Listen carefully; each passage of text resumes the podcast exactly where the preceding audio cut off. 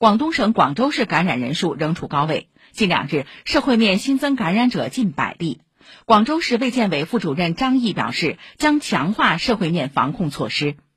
从原来以海珠区社会面为主的局面，发展为海珠、天河、番禺多区多点聚集，为有效阻断疫情传播扩散。